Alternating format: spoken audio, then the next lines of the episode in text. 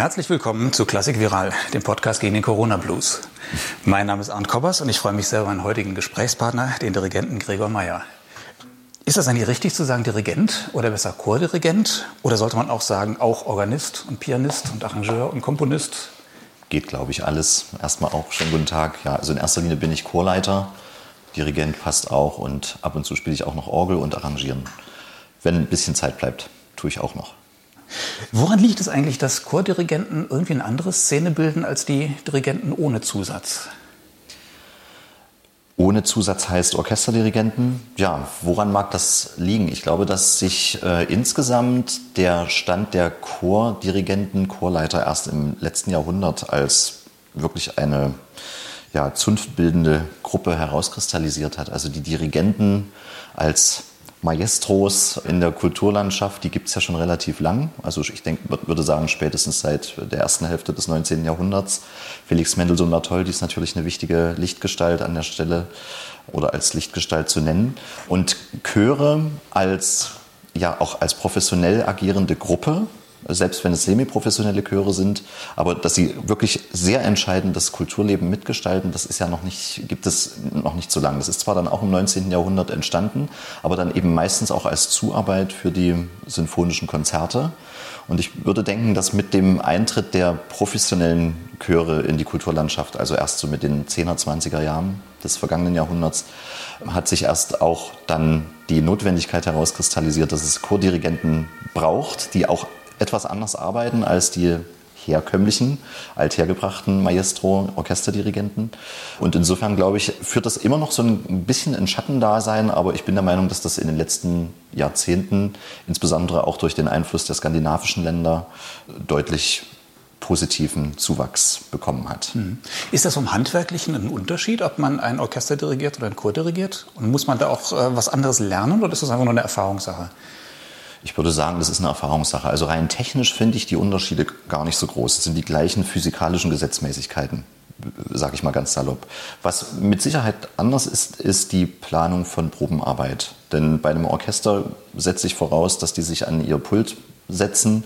Äh, die Noten einer Sinfonie liegen da und dann fangen die an zu spielen und dann muss ich über Töne, richtige Töne eigentlich nicht mehr sprechen manchmal natürlich trotzdem, aber äh, man steigt auf, einem anderen, auf einer anderen Ebene der Arbeit ein und könnte, wenn man wollte, auch am gleichen Tag der Probe auch schon das Konzert spielen. Bei einem Chor, und da würde ich gar nicht so sehr unterscheiden zwischen Profi- und semiprofessionellem Chor, ähm, ist das Erarbeiten von deutlich höherer Wichtigkeit im ganzen Prozess. Und insofern muss man, glaube ich, vor allen Dingen methodisch äh, sich sehr gut bilden, muss Erfahrungen sammeln, wie man welche Herausforderungen löst. Und das ist schon eine andere Arbeit. Und ich finde es eigentlich gut persönlich, merke ich, also wenn ich auf meine eigene letzten Jahre zurückblicke, dass es also gut ist, beides zu tun, weil man aus beiden Erfahrungsschätzen füreinander profitieren kann. Mhm. Du stammst ja aus dem Erzgebirge, was ja traditionell so ein Reservoir ist der Chorkultur in Deutschland. Warum ist das so zum einen? Und zum zweiten, ist das auch nach wie vor so oder verschwindet das so langsam? Also ich befürchte, es verschwindet ein bisschen. Vielleicht kommt es auch wieder. Äh, in der Tat, gerade zum Beispiel zur Zeit von Johann Sebastian Bach sind sehr viele Thomaner zum Beispiel aus dem Erzgebirge akquiriert worden. Das kann man ja sehr gut heute noch alles nachvollziehen. Woran das liegen könnte, ja, da gibt es jetzt die wildesten Thesen, die ich jetzt mal ganz aus dem Bauch heraus aufstelle, weil ich mich mit dieser Fragestellung noch nicht so dezidiert beschäftigt habe. Ich würde meinen, dass wahrscheinlich eine gewisse Umgebung von Natur, von Klima, von Jahreszeiten immer dazu führt, dass auch zum Beispiel das Volkslied oder die, äh, die, die Folklore einer bestimmten Gegend eine andere Rolle spielt als in Gegenden, wo vielleicht äh, landschaftliche Einflüsse nicht so vorhanden sind. Das ist, glaube ich, heute auch noch nachvollziehbar. Also jetzt komme ich wieder zurück auf den skandinavischen und auch baltischen ähm, Sprach- und ja, Kulturraum. Äh, ich glaube, da gibt es eine sehr starke Verbindung zur Natur und das äußert sich auch immer in der Art und Weise, wie man dann mit Kunst umgeht, in allen möglichen Bereichen, nicht nur in der Musik. Und dort, wo viel gesungen wird, entsteht natürlich auch ein hohes Maß an Musikalität und davon kann man dann eben später mhm. auch profitieren. Ich befürchte, oder glaube, ja, das kann man so relativ eindeutig sagen, weil das Singen natürlich insgesamt ein bisschen aus der ja, aus dem Heranwachsen von Kindern und Jugendlichen ein bisschen verschwunden ist in den letzten Jahrzehnten, ist das natürlich deutlich schwieriger geworden. Aber glaube, positiv sein zu dürfen und zu wollen, dass das vielleicht auch irgendwann wiederkommt. Mhm. Aber war das in deiner Kindheit und Jugend noch so, dass da überall Chöre waren und dass man auch gesungen hat und dass es vielleicht auch irgendwie selbstverständlich war und dazugehörte? Also auch schon nicht mehr. Ja, in meinem speziellen Fall war es so, ich, kam, ich komme aus dem Pfarrhaus. Meine Mutter hat die sogenannte Chorende, also den Kirchenkinderchor, geleitet, in dem ich anfänglich mitsang und später aber dann auch vor allen Dingen das Tasteninstrument gespielt habe zur Begleitung. Ansonsten muss ich sagen, also Erzgebirge, DDR-Sozialisation, jetzt mal abgesehen vom Pfarrhaus, da spielte Volkslied eben nicht mehr so eine große Rolle. In der Kirche gab es vielleicht den geschützten Rahmen, wo solche Dinge noch stattfanden, aber zum Beispiel schon in der Schule gab es natürlich dann die einschlägigen ideologisch geprägten Dinge, an denen ich jetzt nicht so teilgenommen habe. Aber es ist kein Vergleich zu dem, glaube ich, was so 100, 200 Jahre vorher stattgefunden hat. Mhm. Du bist ja dann zum Studium nach Leipzig gegangen und wolltest dann Kirchenmusiker werden, wenn ich das richtig sehe. Ne? Und hast auch Orgel studiert. Richtig. Wie bist du denn, also erstmal warum? Was war das Reizvolle daran? Und äh, warum bist du dann zum Chor gekommen? Ach, das ist irgendwie bei mir immer so gelaufen, eigentlich in meiner ganzen musikalischen Laufbahn, dass ich immer nur eigentlich Empfehlungen in gewisser Weise gefolgt bin. Also ich kann das versuchen, sehr kurz zu fassen. Ich bin in der neunten Klasse nach Zwickau gegangen, aufs Internat. Dort gibt es ein Musikgymnasium, das Klaravie-Gymnasium. Und ich bin dort eigentlich hingekommen als Klarinettist. Und hatte dort äh, dann auch Klarinettenunterricht und mein Lehrer war aber dort der Meinung, dass er gesagt hat, oh, deine ganze Technik, das ist eigentlich, wir müssen eigentlich nochmal von vorn anfangen. Und das hat mich natürlich unglaublich motiviert, klar, in Gänsefüßchen. Und ich habe das zwei Jahre probiert und dann habe ich gemerkt, nee, also auch so, äh, es war leider so, dass äh, dort in dieser Musikschule, also jetzt nicht an dem Klaravie-Gymnasium, sondern an der Kreismusikschule, wo ich Klarinettenunterricht hatte, auch so ein gewisser Konkurrenzgedanke, den man vielleicht vom Studium später äh, kennt, auch eben in, in diesen Altersgruppen schon eine Rolle spielte. Und dass es immer hieß, hör dir die anderen an und gegen die musst du dann mal vorspielen, wenn es um eine Orchesterstelle ging. Und damit hat mein Lehrer mich überhaupt nicht gekriegt und das hat mich eher demotiviert. Und dann hat mein Klavierlehrer gesagt, ach weißt du, du kommst doch aus dem Pfarrhaus und improvisieren kannst du auch ganz gut, versuch's doch mal mit Orgeln. Und dachte ich, okay, ist eigentlich eine schöne Idee. Das hat mir relativ viel Spaß gemacht und dann habe ich mich dazu entschlossen, nach dem Abitur mich fürs Kirchenmusikstudium zu bewerben. Und da hat der Chor äh, anfänglich gar nicht so eine große Rolle für mich gespielt, sondern eben tatsächlich eher das Tastenspiel. Mhm. Mit Chorleitung stand ich zugegebenermaßen im ersten Studienjahr eher so ein bisschen auf Kriegsfuß. Ich habe mich tatsächlich lieber an die Orgel und ans Klavier verzogen und dann habe ich mit ehemaligen Mitschülern aus der Zwickauer Zeit einen kleinen Kammerchor in Leipzig gegründet und das hat dann die Freude in mir erweckt, mich auch mit Chormusik intensiver auseinanderzusetzen und dann ist über die Jahre der Schwerpunkt immer mehr vom Tasteninstrument hin zum Chorleiten. Ja, dann frage ich mal despektierlich, gab es denn da keinen Kirchenchor, der frei war? Muss das dann ein eigener Chor sein, das Vokalkonsort Leipzig? Kann ich gar nicht mehr so genau, also auf die Idee bin ich nicht gekommen, um mhm. ehrlich zu sein. Das Kirchenmusikstudium ist ja unglaublich ähm, herausfordernd mit der Zeitplanung. Man hat unfassbar viele Fächer und man fragt sich eigentlich jede Woche, wie soll man das alles schaffen, für Klavier, Orgel, eigentlich auch Gesang, Chor- und Orchesterleitung zu üben und dann noch die ganzen theologischen Fächer nebenher zu absolvieren. Äh, man muss sich da versuchen, oder so habe ich das jedenfalls damals empfunden, auch so ein bisschen versuchen durchzumogeln, dass man alles halbwegs gut schafft. Also ich bin damals nicht sofort auf die Idee gekommen zu sagen, ich suche mir jetzt ausgerechnet einen Kirchenchor. Es war auch eher so, dass dann ein Mitschüler auf mich zukam und sagte, Gregor, komm, wir sind doch so viele Leute jetzt hier aus der Zwickauer Zeit, lass uns mal hier zusammen singen. Und also du hast davon wahrscheinlich am meisten Ahnung, du musst das dann machen. Und ich habe gesagt, okay, dann mache ich das halt. Ich habe mich gar nicht so sehr drum gerissen am Anfang, aber es war irgendwie wie ein Geschenk, nachdem ich gar nicht gesucht hatte äh, und das aber genau im richtigen Moment dann zu mir kam. Ja, dieses äh, Vokalkonsort Leipzig hast du ja fast 20 Jahre geleitet oder 18 Jahre mhm. und dann aufgegeben, weil du mit anderen Projekten ausgelastet warst oder bist immer noch. Die können wir ja mal durchgehen. Das erste ist ja der Gewandhauschor, den du leitest. Was ist denn das überhaupt für ein Chor und was macht der? Der ist ja offensichtlich am Gewandhaus angebunden, aber ist das ein professioneller Chor, ein voller Chor? Und äh, singt er nur bei den Konzerten des Gewandhausorchesters? Der Gewandhauschor ist ein historisch betrachtet sehr alter Chor. Also der kommt eben genau aus dieser Zeit, die ich vorhin äh, ansprach, mhm. aus den 1860er Jahren. Also genau, genau genommen 1861 wurde der Gewandhauschor gegründet und damals tatsächlich auch als Beiwerk zum Orchester. Ähm, jetzt ist es, also oder war es immer gewesen, es war ein Laienchor, ein semiprofessioneller Chor, ist es bis heute, mit, ich würde meinen, trotzdem relativ hohem Anspruch. Also wir haben eine ganz bunte Mischung, die Klientel betreffend in diesem Chor. Das reicht vom äh, Musiklehrer über den Gesangsstudenten bis hin zur Krankenschwester, zum Arzt. Äh, also man kann wirklich fast von so einem gesellschaftlichen Abbild sprechen. Und die SängerInnen kommen jede Woche zweimal abends zur Probe, Montag und Mittwoch. Und wenn es dann auf ein Konzert zugeht, kommen sie auch öfter. Also dann auch mal jeden Abend oder sogar Vormittag. Es ist also ein sehr ausfüllendes, zeitintensives Hobby und man hat eigentlich nicht so wahnsinnig viel Zeit für dann noch andere äh, Freizeitbeschäftigungen nebenher. Das ist auch immer ein äh, Ausjonglieren oder Austarieren, was kann man dem Chor zumuten. Ich bin da eigentlich sehr dankbar, weil die Leute wunderbar mitziehen und auch wollen und eine hohe Begeisterungsfähigkeit haben. Und der Chor singt zum einen natürlich mittlerweile auch nach wie vor in den sogenannten großen Konzerten des Gewandhausorchesters, Chorsinfonik, Mendelssohn, Beethovens 9. Sinfonie natürlich. Eigentlich hätten wir im übernächsten Monat auch beim Malerfestival mitgewirkt, was natürlich bedauerlicherweise ausfällt. Und dann haben wir auch unsere eigene Programmstrecke, also so eine Art äh, Chormusikreihe, die dann vom A Cappella-Programm reicht bis hin zur ähm, ich sage jetzt mal ganz pauschal Orgel Plus Reihe, also das heißt, dass der Organist des Gewandhauses Michael Schönheit mitwirkt oder wir auch ein Barockorchester dabei haben. Das ist also dann sehr vielfältig und das fällt dann auch in meinen äh, Entscheidungs- und Gestaltungsbereich. Mhm.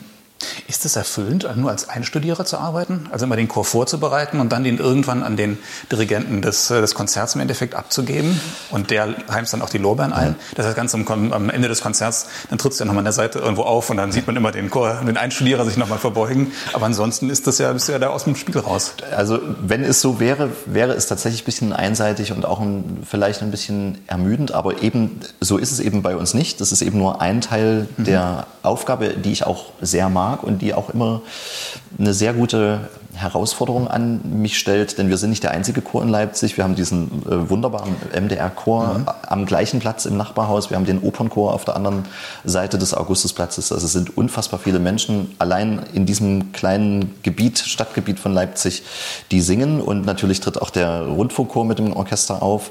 Und mir war es aber von Anfang an wichtig, dass wir dahin kommen, dass wir ein gleichberechtigter Partner des Orchesters werden und dass es auch zuletzt keinen zu interessieren hat, ob wir ein semiprofessioneller Chor sind oder nicht. Denn das Publikum, äh, vom Ergebnis gedacht, das Publikum zahlt seinen Eintrittspreis und alle wollen ein erfüllendes Konzerterlebnis haben. Nicht nur das Publikum, sondern wir natürlich auch. Und insofern ist genau diese Schnittstelle, also die Arbeit mit dem Orchester für uns eine sehr, ein sehr guter Impulsgeber, den ich unfassbar schätze. Mhm. Und darüber hinaus gibt es dann eben die Konzerte und Programme, die ich selbst gestalten kann.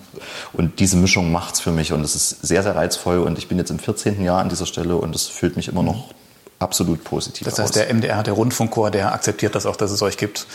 Ich finde, Ihnen das ja noch schöne Sachen, bei so einem Maler mit dem, mit dem Gewandhausorchester aufzutreten. Auf jeden Fall. Ich habe den MDR-Chor jetzt noch nicht gefragt, ob er es akzeptiert, aber was bleibt ihm anders übrig? Ja. Ein Spaß beiseite. Es gibt natürlich auch durchaus eine, äh, eine tolle Verbindung zu dem Chor. Es, ist ja sogar nach der Wende eine Brücke gebaut worden zwischen den beiden äh, Gebäuden, die, die sogenannte Seufzerbrücke, über die die äh, Kollegen, Kolleginnen vom MDR-Chor und vom äh, MDR-Orchester das Gewandhaus betreten können. Die gehören in gewisser Weise auch dazu. Und es gibt auch die Schnittmenge beim Malerfestival, wäre das zum Beispiel der Fall gewesen. Oder auch bei der 9. Sinfonie treten wir in der Regel mit dem MDR-Chor oder mit dem Opernchor gemeinsam auf. Und ich finde, auch nur so sollte es und kann es gehen, dass man auch gemeinsam Kultur in so einer Stadt wie Leipzig gestaltet. Und ich finde, wir machen das ziemlich gut. Mhm.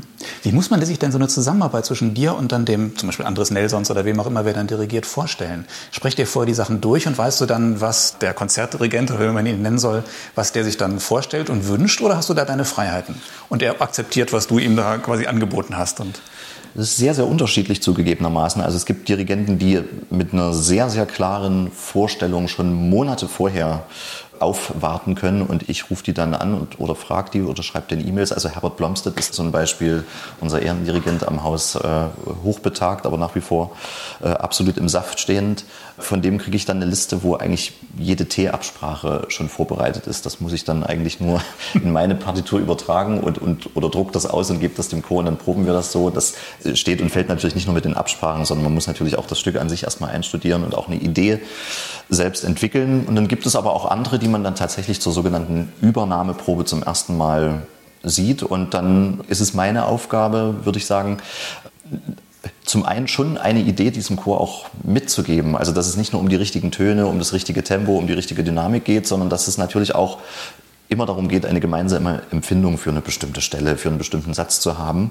Und gleichzeitig zu sagen, es kann aber auch sein, dass es ein bisschen anders wird. Und dann seid bitte so flexibel und reagiert darauf und bringt genauso viel äh, Professionalität mit, äh, neue Ideen auch zuzulassen. Und das ist total spannend und auch sehr aufregend. Also ich bin vor einer Übernahmeprobe immer total aufgeregt, weil ich natürlich auch hoffe, dass das, was ich vorbereitet habe mit dem Chor, Bestand hat äh, vor dem Dirigenten und ich ja meinen Kopf auch hinhalte und für diesen Chor einstehe. Das mache ich auch total gern. Aber insofern geht es mir tatsächlich auch sehr nahe, diesen Moment dann mitzuerleben. Mhm.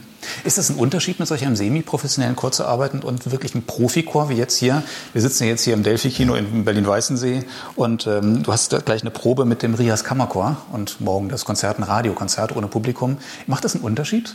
Oder ist das Niveau dann doch so hoch da im, im Gewandhauschor, dass man sagt, hm, das sind äh, graduelle Unterschiede? Also, ohne den SängerInnen des Rias Kammerchors jetzt zu sehr um den äh, Mund zu fahren, kann ich äh, ganz ehrlich und äh, mit Fug und Recht sagen, das ist einer der Top-Chöre überhaupt, also weltweit. Und das merkt man natürlich auch in der Arbeit. Und das ist sehr erfüllend und das ist auch, also äh, fordert auch eine gewisse, ein gewisses Maß an Ehrfurcht und Respekt ab, äh, was total gut ist. Also natürlich gibt es da Unterschiede zwischen einer Klientel, die Gesang professionell studiert hat, die immer als festes Ensemble auch zusammen singt, auch viel öfter in der Woche zusammentritt als ein semiprofessioneller Chor. Das ist äh, schon so, das ist merkbar und das ist auch gut so, denn die professionellen Chöre brauchen auch ihre Daseinsberechtigung und das sollte sich natürlich auch an solchen äh, Wertmaßstäben ableiten lassen.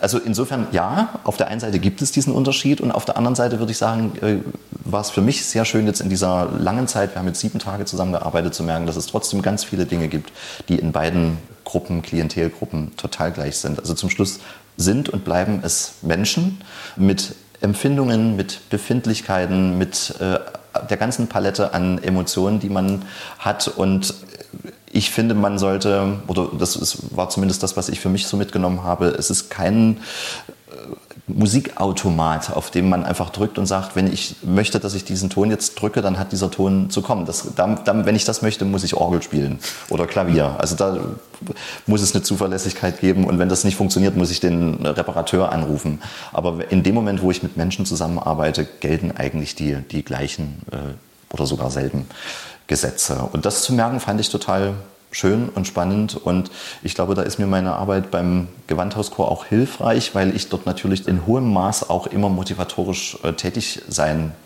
muss und darf und lernen muss, äh, die Menschen bei der Stange zu halten und sie durch eine äh, schwierige Situation hindurchzuführen und zu motivieren, dass sie auch da bleiben. Wenn das denen nicht gefällt, dann bleiben die einfach weg und sagen, ach, ich habe heute was Wichtigeres zu tun oder ich suche mir einen anderen Chor oder ich gehe Tennis spielen oder was weiß ich auch immer. Also da kriege ich die Quittung sehr ehrlich und offen.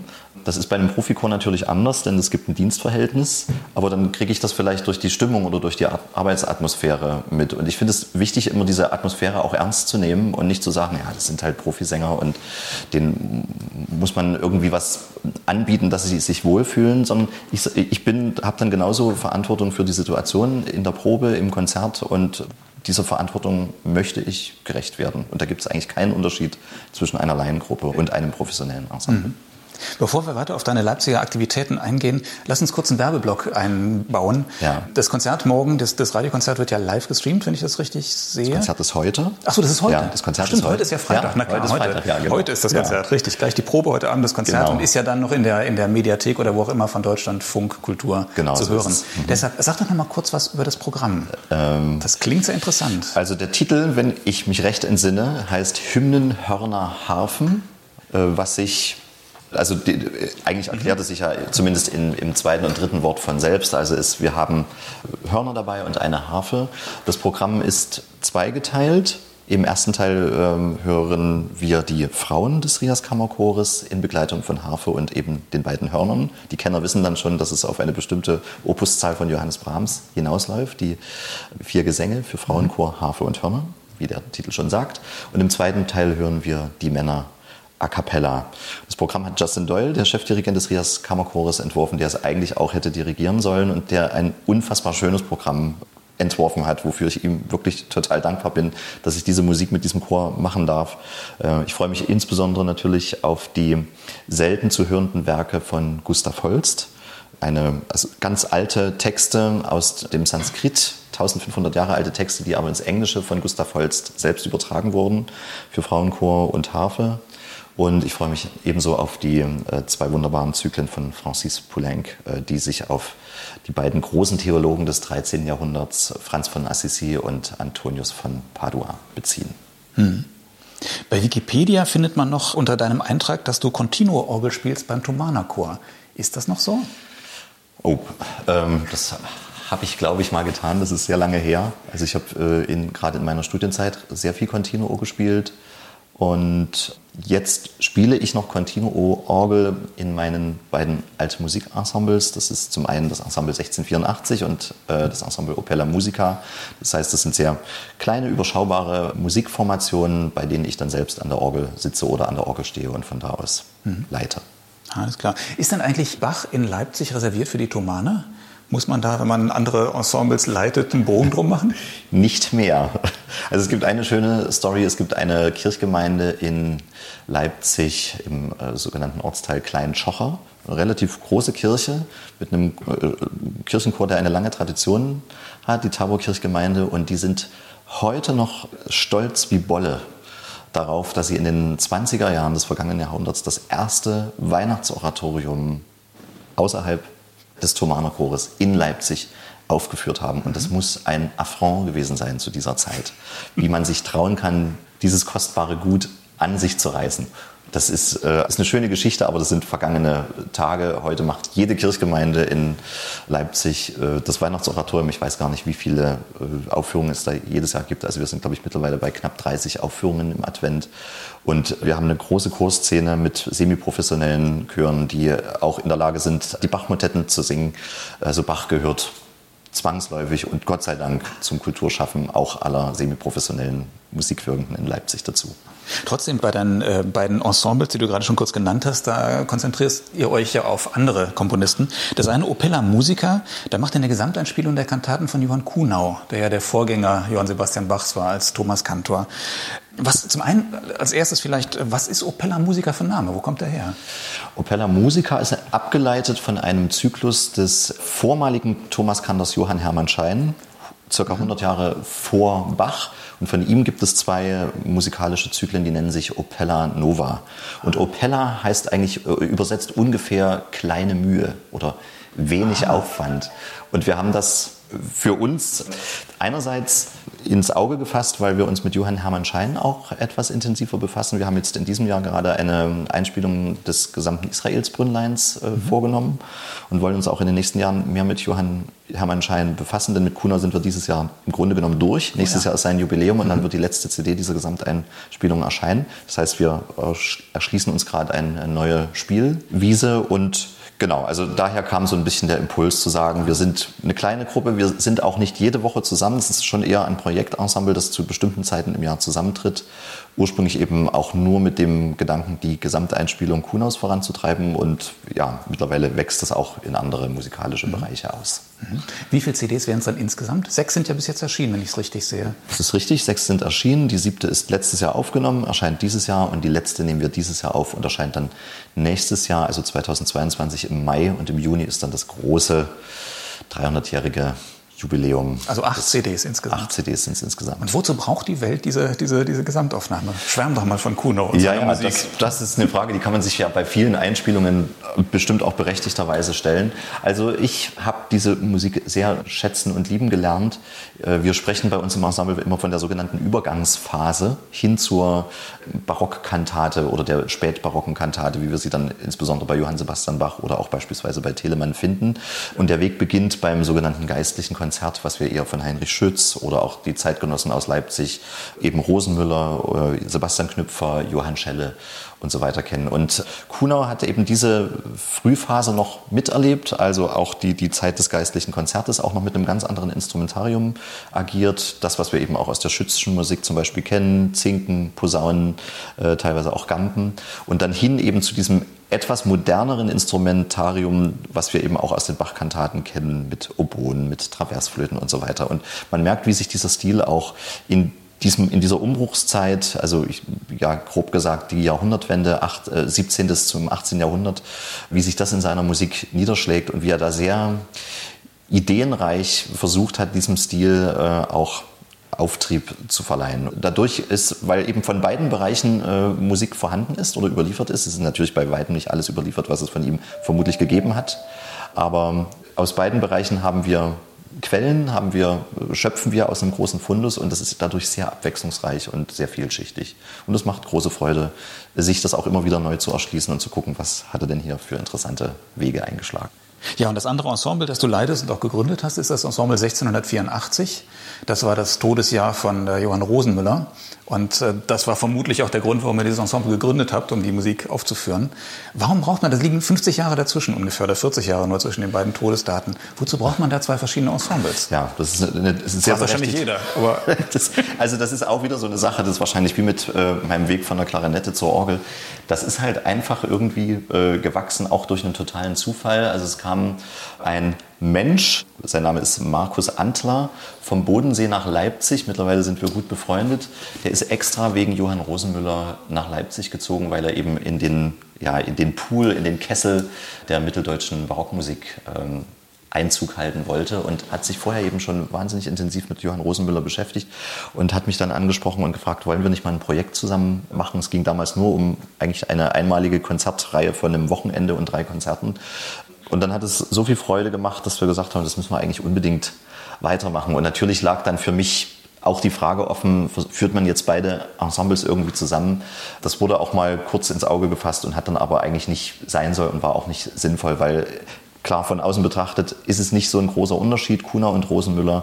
Aber es hat eben den Vorteil, dass man auch mit verschiedenen Ausrichtungen konzentriert an einer Sache arbeiten kann. Also mittlerweile bin ich ganz froh darüber. Ich weiß, dass es viele immer oder gern mal zu Verwirrung führt, dass man sagt, Moment, warum gibt es jetzt zwei Ensembles mhm. äh, ähnlicher Strickweise, aber für unsere Arbeitsweise hat sich das als großer Vorteil mhm. herausgestellt. Aber wenn du sagst, von außen ist es kein großer Unterschied, ist es denn von innen dann doch ein Unterschied? Sind das stilistische Unterschiede zwischen Rosenmüller und Kuhnau? Klar, definitiv. Also Johann Rosenmüller, das ist sowieso ein Thema. Also dieser Mann hat so unfassbar außergewöhnliche Musik geschrieben für diese Zeit. Das steht für mich auch auf so einem ganz hohen Sockel. Und ich bin sehr froh, dass ich da irgendwie oder dass wir als Ensemble da einen Beitrag leisten können, dieser Musik ein bisschen Rückenwind zu verleihen. Er hat ja eine sehr unwegsame äh, Biografie gehabt. Vorsichtig auszudrücken. Ja, genau. Ist der einzige Mensch gewesen, dem jemals bisher in der Geschichte des Thomaner Chores im Vorfeld das Thomas-Kantorenamt vom Rat der Stadt Leipzig per Vertrag versprochen wurde. Er war eingesprungen für den erkrankten Tobias Michael und hat also schon unglaublich viele Dienste beim äh, Thomaner Chor geleistet. Und es war eigentlich eine, eine klare Sache, wenn Tobias Michael lebensmäßig abtritt, damals war man noch Thomas Kantor auf Lebenszeit, dann ist klar, Johann Rosmüller wird der neue Thomas Kantor. Und dann gab es eben die ich äh, sage es nochmal vorsichtig, biografischen Zwischenfälle, die ihn dann dazu veranlassen äh, musste, die Stadt Leipzig zu verlassen und nach, nach Italien zu fliehen. Und dadurch wurde da nichts draus. Sebastian Knüpfer wurde dann der Thomas Kantor. Im Nachhinein sage ich eigentlich zum Glück der Musikgeschichte, denn so gelangte zwangsläufig Rosenmüller nach Venedig und hat die italienischen Einflüsse in seine Musik und in seine Komponierweise aufgenommen. Und das Ergebnis ist eine traumhaft schöne ganz feine äh, äh, Musik mit unglaublich hoher Ausdruckskraft und das ist einfach eine ganz große Freude, sich diesem Inhalt äh, oder die, dieser Art der Musik nähern zu dürfen. Mhm. Kann man das noch ein bisschen weiter auf den Punkt bringen, was, was seine Musik so toll macht? Ich glaube, es ist das, was äh, in, Italien damals schon viel mutiger angegangen wurde, ist dieser äh, Text-Wort-Bezug auf zum Teil sehr virtuose Art und Weise. Das findet man, also das kann man auch an seinem Stil ganz deutlich sehen, wenn man eben die äh, auf deutschem Boden vor seiner Ausreise nach Italien komponierten Werke anschaut, dann ist das genauso schön, genauso inniglich, herzliche Musik, aber die ist noch nicht so ausgeprägt in, in der Virtuosität und in der Komplexität einer Struktur, wie Text dargestellt wird. Also wir haben jetzt gerade äh, vor wenigen Wochen unsere zweite CD veröffentlicht. Das erste Werk darauf ist das Magnificat in C-Moll, ein großes doppelchöriges Werk, also ein doppelchöriger Vokalpart und dann eben noch Streicher und Zinken, Posaunen, äh, die unglaublich äh, feingliedrig ineinander greifen. Also wo auch die Instrumente gar nicht nur jetzt unbedingt immer Kollapate, die äh, Vokalstimmen mitspielen, sondern es gibt da zum Teil elfstimmige äh, polyphone Strukturen, bei denen die Instrumentalstimmen genauso gleichberechtigt zu den Vokalstimmen mitwirken. Und das ist eigentlich zu dieser Zeit noch relativ neu. Michael Pretorius hat es in der Zeit, den müssen wir dieses Jahr auch ein bisschen bedenken, auch schon in ähnlicher Art und Weise getan. Aber eigentlich war das auf deutschem Boden so ausgeprägt und eben vor allen Dingen virtuos anspruchsvoll noch nicht angekommen. Und das ist eine tolle Sache für Hörer und Ausführende. Mhm. Was bedeutet eigentlich historische Aufführungspraxis im Bereich des äh, Chorgesangs oder des Ensemblegesangs? Oh, das ist natürlich ein sehr weites Feld. Also ja, kurz für Laien zusammengefasst oder für Halblaien. Also ja, ich, vielleicht muss man sich so ein bisschen die Entwicklung der, der Gesangstechnik vor allen Dingen im äh, 18., 19., 20. Jahrhundert angucken, die sich sehr daran orientiert, wie sich auch der Instrumentenbau verändert hat. Die Instrumente wurden verändert äh, zugunsten einer höheren Tragfähigkeit, höhere Lautstärke. Das heißt, äh, das Volumen eines Orchesters wuchs. Und dann natürlich insbesondere für die Oper blieb den Sänger Sängern und Sängerinnen nichts anderes übrig, als da auch äh, mitzustreiten und äh, äh, Land zu gewinnen im weitesten Sinne. Und das hat natürlich auch die Gesangstechnik verändert. Die Stimmen wurden größer. Man hat versucht, Volumen auch über das Vibrato zum Beispiel zu holen. Und das ist aber eine Sache, die nun wiederum in der alten Musik heute Gott sei Dank nicht mehr verpönt ist. Aber als man angefangen hat mit der alten Musiktradition in den 60er, 70er Jahren, hat man das Vibrato zum Beispiel versucht, erstmal ganz aus dem Gesang zu verbannen. Vor allem, wie ich finde, richtigerweise zugunsten des Satzgesanges, denn das ist auch beim Chor zum Beispiel wichtig, wenn mehrere Menschen gleichzeitig Harmonien bilden, dann verstehen wir diese Harmonien nur, wenn die Stimmen gerade geführt und einen eindeutigen Ton anvisieren. Also man muss sich das vorstellen, als würde man bei der, bei der Orgel, das kann man ja auch machen, oder selbst bei der Hammond-Orgel, wenn man das Vibrato anschaltet, dann versteht man die Akkorde einfach nicht mehr so mhm. gut. Und das Gleiche kann eben beim Chor auch passieren und insbesondere beim A Cappella Gesang ist das dann tödlich. Und wenn man wirklich versuchen möchte, klar zu hörende, klar intonierte Akkorde zu bauen, dann ist Vibrato zumindest beim Einspringvorgang noch nicht so von Vorteil. Das ist eine wesentliche Sache. Und die zweite Sache, jetzt bin ich doch ein bisschen zu ausufernd, ist die Art der, ich glaube, dass, die, dass sich auch die Art der Phrasierung äh, mhm. über die, das Repertoire natürlich verändert hat. Dass es insbesondere die alte Musik ja sehr stark immer vom Text ausgeht.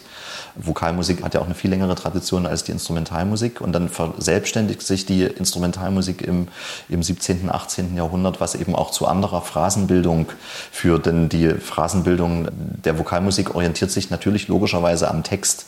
Das variiert dann auch international, weil Sprachen unterschiedlich funktionieren. Und in der Instrumentalmusik selbstständigt sich das dann auch zum Teil, also jetzt ganz einfach gesagt, zu viel längeren Phrasen, wie wir es in, in Brahms-Sinfonien, in Mahler-Sinfonien kennen. Und das ist in der Vokalmusik, insbesondere in der äh, barocken Vokalmusik, natürlich eine ganz andere Sache. Also die Mikrophrasierung ist viel feingliedriger. Mhm. Mhm. Ja, bei Orchestern ist es ja unmittelbar einleuchtend, warum es Spezialensembles gibt, weil die einfach andere Instrumente auch haben und Darmseiten aufziehen, alte Mensur und so weiter. Oder die Pauken und auch die Blasinstrumente sind ja auch irgendwie andere Instrumente. Warum gibt es Spezialensembles im Bereich der, der Vokalmusik und des Ensembles? Eigentlich muss doch jeder Sänger, wenn er äh, geschult ist oder wie auch immer das kann, um, umswitchen können. Ja, das ist, das ist richtig. Ich meine ist das auch, nicht so einfach. Ich, es ist, glaube ich, nicht so einfach und es gibt ja mittlerweile auch nicht nur Spezialensemble. Es gibt ja auch äh, Ensembles wie zum Beispiel, also den Rias Kammerchor können wir als solches Ensemble zum Beispiel nennen. Äh, breit aufgestelltes Repertoire, was eben von der Schützmotette äh, über Mendelssohn, Brahms äh, bis hin zu Oratorien von Schumann bis hin zur neuen Musik natürlich reicht. Es gibt andere vergleichbare Ensembles in Deutschland, der Balthasar Neumann Chor zum mhm. Beispiel, Dresdner Kammerchor und so weiter. Also auch die meisten Rundfunkchöre versuchen ja heute auch das meiste oder das, das gesamte Repertoire zu bedienen. Ich glaube, das ist eine Tradition, die schon noch aus, also insgesamt aus dieser alten Musikbewegung kommt, zu sagen, ich wende mich erst einmal einem bestimmten Repertoire zu. Wenn man sich die Protagonisten der alten Musikbewegung anguckt, sieht man ja auch in ihrer Biografie, wie sie an einem bestimmten Punkt eingesetzt haben. Also mhm. nicht umsonst heißt der Monteverdi Choir Monteverdi Choir, weil eben die Marienvesper der Impulsgeber für die Arbeit dieses Ensembles war. Und mittlerweile singt dieser Chor eben nach 30, 40, 50 Jahren eben auch äh, Schumann-Oratorien oder noch spätere Werke. Ich glaube, der Ausgangspunkt ist eben erstmal diese dezidierte Beschäftigung mit eben sehr, sehr frühen Sachen oder einem sehr konzentrierten Repertoire und dann wächst sich das aus auf andere Bereiche. Und ich meine, dass das mittlerweile auch flexibler gehandhabt wird, also zumindest wenn wir unterscheiden zwischen Repertoire von Johann Sebastian Bach bis Mendelssohn. Ähm, auch für Mendelssohn gibt es natürlich auch schon eine sogenannte Aufführungspraxis mit entsprechendem Instrumentarium und Background-Informationen über diese Zeit. Insofern, da gibt es eine größere Flexibilität, wenn man aber jetzt in noch frühere Musik, also in die Renaissance-Musik oder noch, äh, noch frühere Musik zurückgeht. Ich glaube, da wird es dann wirklich so speziell.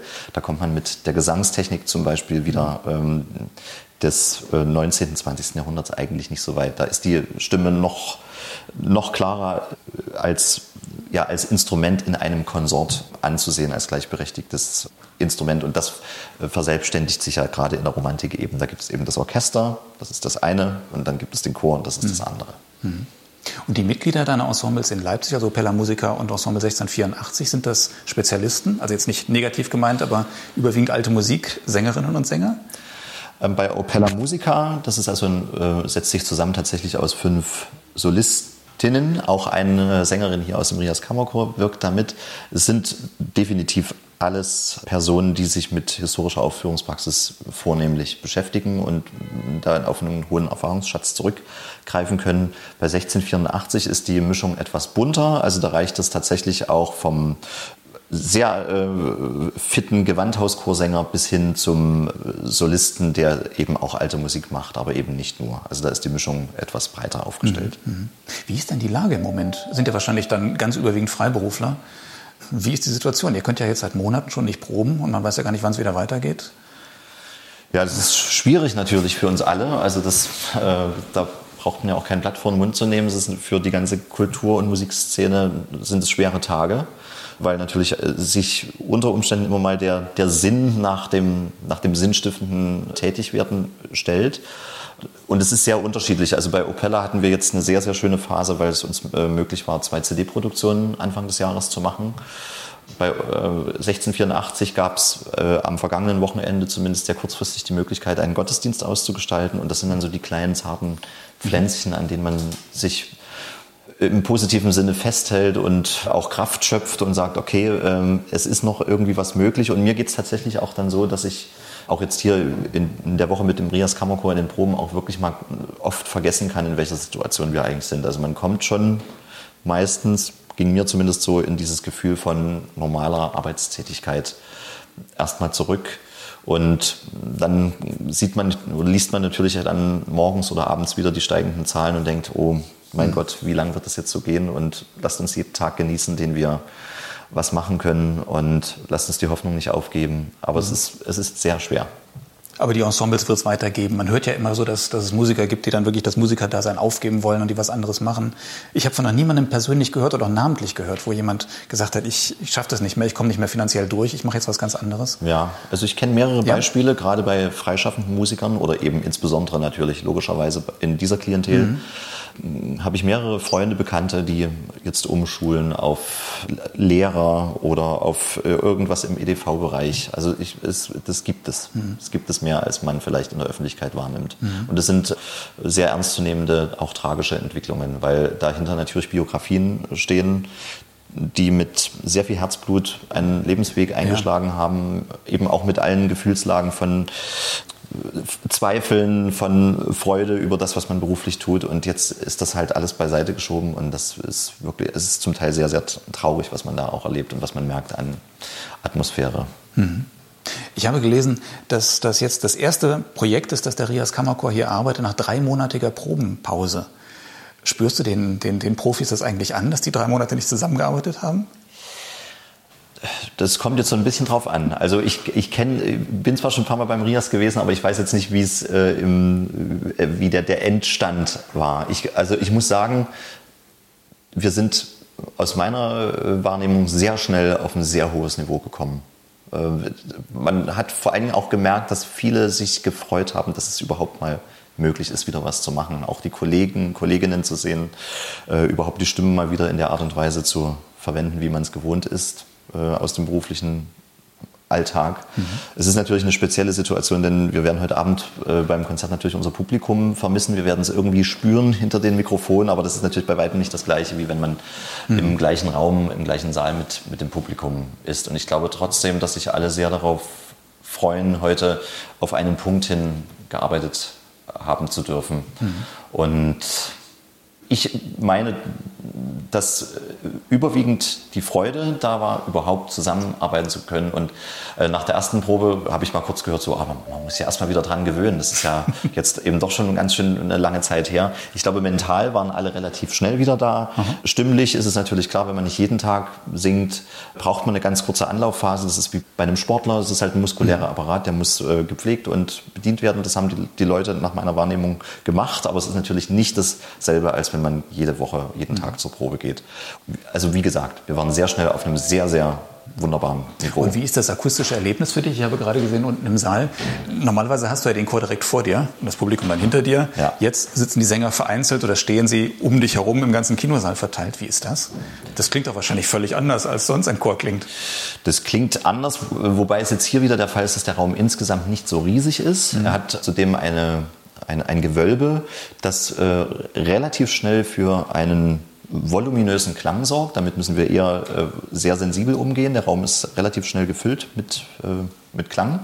Insofern entsteht schon so etwas wie Chorklang. Aber natürlich merkt man, dass die SängerInnen sich auch suchen und sagen, ach, ich, ich, meine Nachbarn, meine Stimmgruppe, die höre ich jetzt gar nicht so gut. Ich höre dafür jemanden ganz anderes und ich höre das Horn plötzlich so toll. Also ich glaube, es hat sein Für und Wider. Ich glaube, dass es, also kann ich nur persönlich sagen, dass ich es zum Teil auch schätzen gelernt habe, mal mit diesen Abständen zu musizieren. Bei meinen Leipziger Leuten ist es wirklich ganz interessant zu beobachten, dass es ein höheres Selbstbewusstsein bei den äh, Mitgliedern des Chores entstanden ist, weil sie viel mehr Verantwortung übernehmen müssen, mhm. weil sie ihre Ohren viel mehr äh, öffnen müssen. Und äh, das hat sich in vielen Situationen, also in den paar Situationen, die wir im letzten halben Jahr hatten, wo wir auch gesungen haben, äh, als ein totaler äh, Fortschritt dargestellt. Das finde ich sehr, sehr schön. Also ich glaube, wenn die Pandemie hoffentlich irgendwann dann mal vorbei ist, würde ich nicht zwangsläufig wieder auf den ganz engen Kontakt zurückgehen, sondern ich würde versuchen, ah, ja. so einen Mittelweg zu finden aus dem, was uns jetzt vorgeschrieben ist und aus dem, was wir vorher hatten. Mhm. Zwei Fragen habe ich noch, bevor du ja. zur, zur, Probe musst. Zum einen die naive Frage als Chorleiter und Chordirigent. Muss man da selbst gerne singen und gut singen können? Singst du noch? Ich ähm, singe selber selten, wenn, dann aber gern. Also ich, ähm, mein Problem, sage ich mal, meine Herausforderung ist, dass ich eine relativ tiefe Stimme habe. Also ich singe gerne im Ensemble, äh, wenn es besonders tief nach unten geht. Solistisch habe ich in meinem Leben bisher nicht gesungen, eher Ensemble. Ich glaube, es ist total wichtig, dass man weiß, wie Stimme funktioniert. Ähm, und damit sollte man sich auch beschäftigen. Das ist also wie, wie ein Geiger wissen muss, wie er seine Seiten äh, bespannt und sein, in sein Instrument hören muss und zu gucken, wo stimmt vielleicht was nicht und wo muss ich was nachregulieren. Das ist bei der Stimme natürlich super empfindlich. Und da zu wissen, wie das funktioniert, das ist als Chordirigent absolutes, also ohne das geht es eigentlich gar nicht, weil man muss verstehen, an welcher Stelle man den SängerInnen, egal ob Profi oder Laien, äh, wie helfen kann. Und äh, dafür ist einfach Kenntnis über Stimme total wichtig. Hm. Und letzte Frage, wenn dich mal so der Corona-Blues überkommt und irgendwie die Tristesse und äh, das ist nicht mehr zu sehen, wann das ganze Elend ein Ende nimmt. Welche Musik hilft dir da? Gibt es irgendwelche Musik, die dich fröhlich macht, dir Mut gibt? Ich, ich habe das bisher, glaube ich, gar nicht so sehr mit Musik gelöst, muss ich gestehen. Das waren dann eher, äh, für mich waren das eher Ideen, die ich versucht habe äh, zu entdecken, was man jetzt anstelle von der normalen Tätigkeit tun kann. Äh, insofern, ich höre, glaube ich, genauso viel oder so, so wenig Musik wie vorher. Ich höre sehr gern Schallplatten, also einfach rein aus der Atmosphäre. Mhm. Da liege ich, glaube ich, dem psychoakustischen Moment ein bisschen auf und das kann reichen, tatsächlich von guter Popmusik bis hin zu Klassikplatten. Ich habe mir gerade äh, neulich gekauft die Einspielung des Vaterlandszykluses von den Bamberger Sinfonikern, mhm. die jetzt kürzlich rauskamen, aufgenommen mit einem Berliner Tonstudio, die mit einem Direct-to-Disc-Verfahren diesen Zyklus im Prinzip äh, sofort, also im, im, im Live-Moment aufgenommen haben. Und das höre ich mir jetzt immer ganz gerne ja. an und freue mich darüber. Und die Ideen sind dann neue, die du gerade angesprochen hast, das sind dann neue Programme oder bezieht sich das gar nicht auf Musik? Das, ja, also ein konkretes Beispiel. Ich ähm, gestalte in Leipzig auch eine Konzertreihe in der Philippuskirche. Das ist eine Kirche, die mhm. nicht mehr Kirchgemeinde beherbergt, sondern äh, Teil eines Inklusionshotels ist. Ganz toller Raum mit Jugendstil, Mobiliar, mit einer schönen Orgel, um die es auch in unserer Konzertreihe geht. Also die Orgel wird jetzt im Mai wieder eingeweiht nach einer langjährigen Sanierung. Romantische Orgel von Jemlich. Und normalerweise machen wir dort eben Konzerte und die mhm. konnten wir jetzt so gut wie gar nicht machen. Wir haben jetzt eine sehr, sehr schöne, ich finde auch sehr künstlerisch ansprechende Videoreihe eröffnet, bei der ich jetzt selber als Kameramann zum Beispiel agiere und eben Kolleginnen einlade und die dann filme und mich darüber freue, was man sonst noch so tun kann im Alltag. Klingt gut. Ja, dann sage ich vielen Dank fürs Gespräch, Gregor Meyer. Ich danke ebenso. Vielen Dank fürs Zuhören.